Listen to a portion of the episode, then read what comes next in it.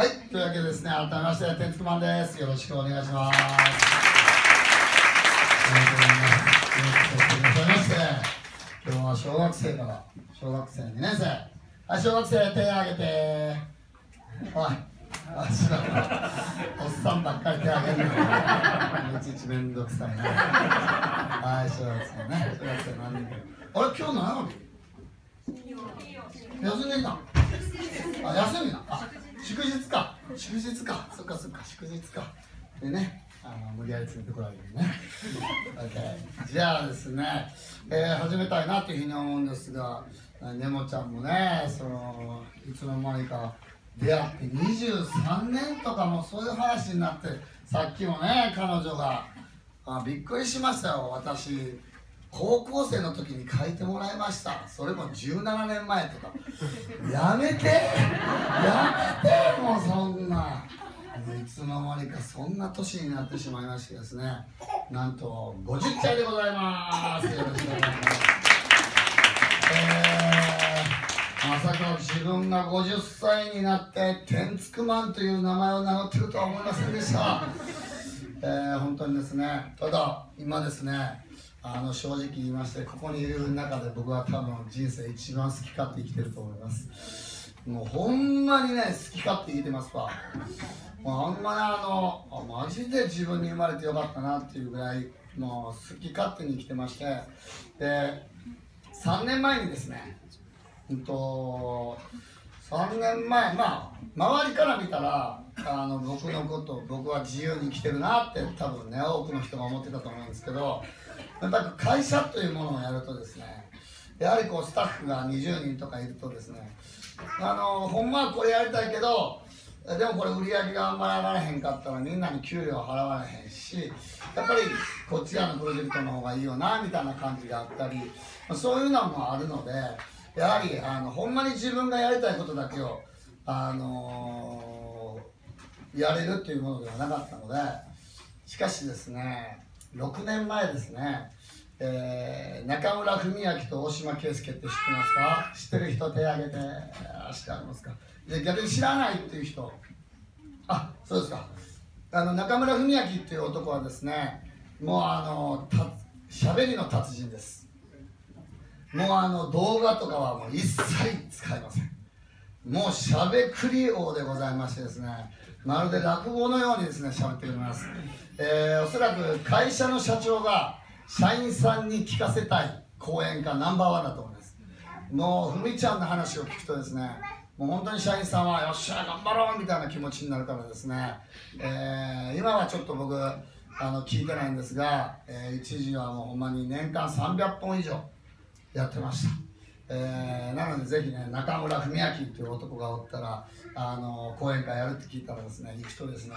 ええー、話します。そして大島圭介はですね中村文明と逆でですねもう動画ばっかり使う男でございました、しゃべれよもう半分以上動画ですからね。もうそれでギャラ取んなよなんなんですね。びっくりするぐらい。だからですね大島圭介のあのトークライブ聞きに行くと俺でもできるわと思いますよ。で一回僕圭介に言ったことあるんですよ「お前講演講座せえや」誰でもできますよ。で動画これとこれとこれをつないだらいいだけですよっていう講演しろって言ってそのセミナー結構いけんで言ってですね。アドバイスしたことがあるんですが大島圭介、えー、この男にもで出会っていただきたいんですが、えー、大島圭介はですねとにかく人から学ぶ男ですもう常に弟子っていう気持ちでですね本当に本当に人から学んでですね知ってます？今ですね日本一、えー、高校球児を甲子園に連れて行ってるという男です。なんとこの秋の大会全国大会1位2位も圭介がメンタルしたところです。そうなんですよ。それがですねうまいことですね翡翠小太郎という男と出会ってですね翡翠小太郎からですね予祝というものを学んでですねそのまんまメンタルに生かしてですね甲子園に連れて行ってもう人のふんどしで全部自分が美味しいようになってますよ。だからねあの大島圭介を見たら分かりますよ。人のふんどしで相撲取ってもええやな。結局ですねみんなが幸せになったらいいわけですよね、えー、なので僕が人間だものって書いてもいいわけですよ。そうなんですよ。だから僕の言葉を違う路上詩人の子が僕の言葉を書いててもいいんですよね。えー、そもそもですねもう著作権とか言ってること自体がですねおかしな話なんですよね。そんなんねあのどうでもええやんけっていう話をなんかもう著作権とかもうなんか権利権利とか言うからあのしょうもない世の中になっていってしまうんじゃないかなというふうに思ってますので、えー、今日の声エ会は、えー、録音していただいて売れるもんなら売ってくれと。そし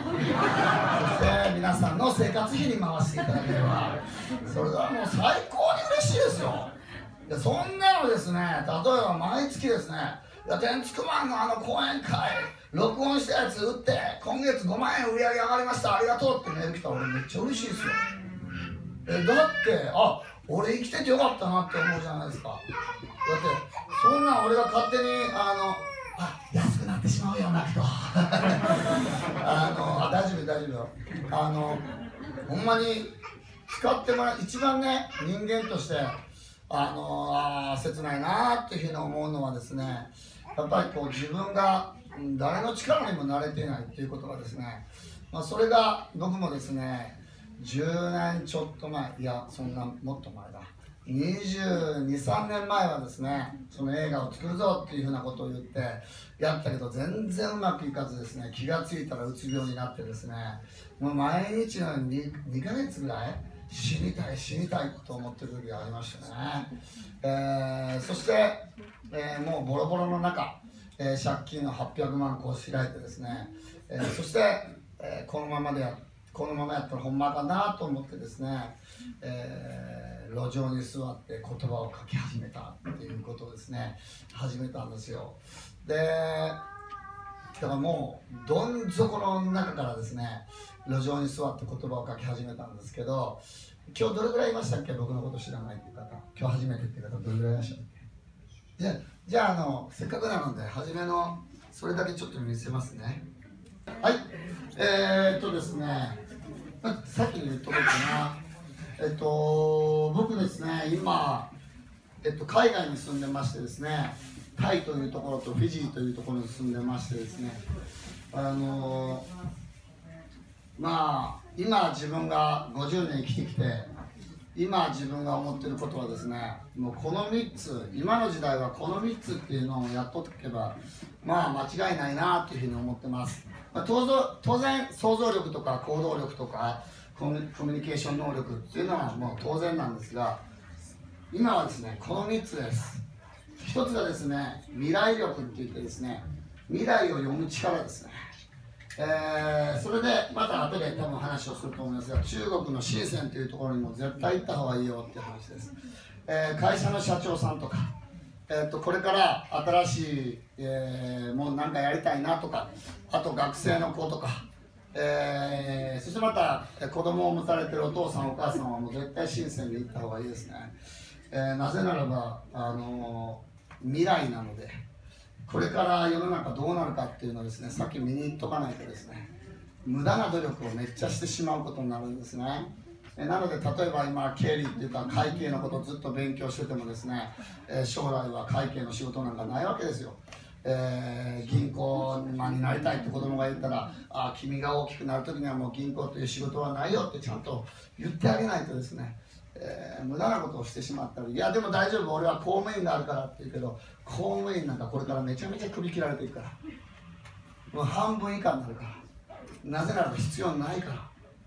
え公務員だけではなくとにかく人間の仕事というものがまずもうどんどんどんどんロボットがやってくれるのでそんなにね僕らがむしゃらに働く必要ないんですよ。なのでちょっとねあの日本人はねもうめっちゃ頑張りすぎてねもう真面目に頑張りすぎてるからあのもうロボットに頼った方がいいから、うん、なのでシンセンの話はします。で次はポジティブな答えしか絶対に出ないという質問をする力。そしてもう一個はわからないで終わらずにわからないと思ったら必ず一瞬にして検索してわからないことを見つけるという検索力、えー、もうこの3つっていうのはすごく大事かなというふうにですね僕は思ってます。